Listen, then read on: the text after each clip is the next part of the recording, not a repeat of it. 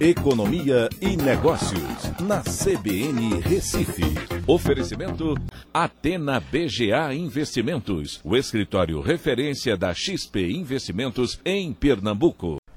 Olá, amigos. O IBGE divulgou o IPCA 15 para o mês de janeiro, que representa a prévia da inflação oficial né, para o mês, que a gente só vai ficar sabendo justamente quando o mês virar. Né? Mas essa prévia é, é bastante acompanhada e avançou é, para o mês de janeiro em 0,78%. Né? O IPCA 15 avançou nesse patamar.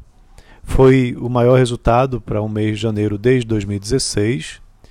Só que quando você vai olhar na passagem aí de é, dezembro para janeiro, desacelerou. Né? Ah, em dezembro, o IPCA 15 tinha registrado uma elevação de 1,06% e agora de 0,78%.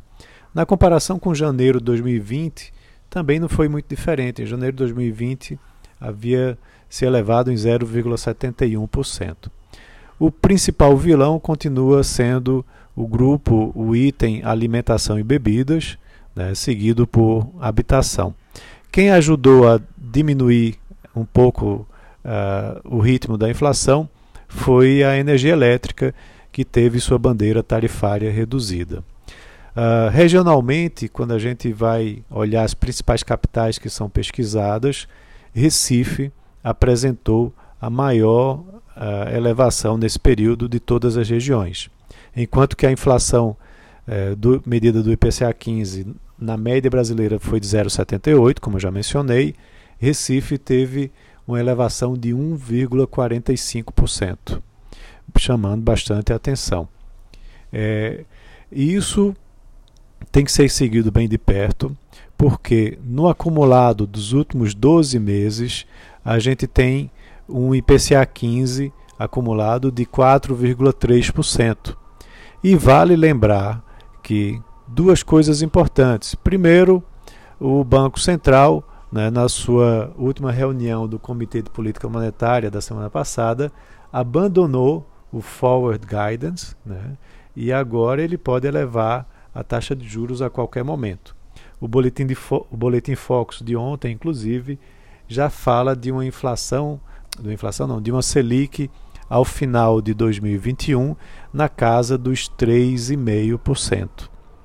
E também tem outro fato importante a meta central para o ano de 2021 é agora de 3,75.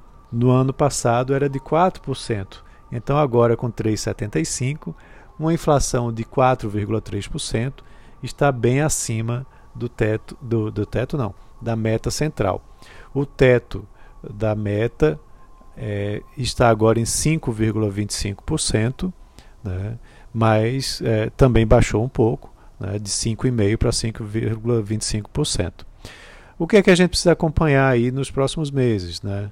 Ah, essa questão do auxílio emergencial, que pode ser retomado, né, já há muita discussão em relação a isso, principalmente porque o número de casos de Covid tem aumentado bastante e novas medidas de isolamento social também.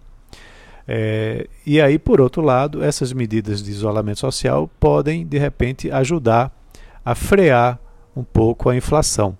É, também o dólar, que havia disparado bastante, agora está é, com oscilações, mas de, um, de, de certa forma é, bastante estável.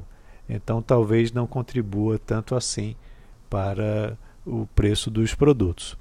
Então é isso, vamos acompanhar né, ver como que isso se desenrola nas próximas, nos próximos meses, né, com a divulgação de dados oficiais pelo IBGE e acompanhamento do Banco Central.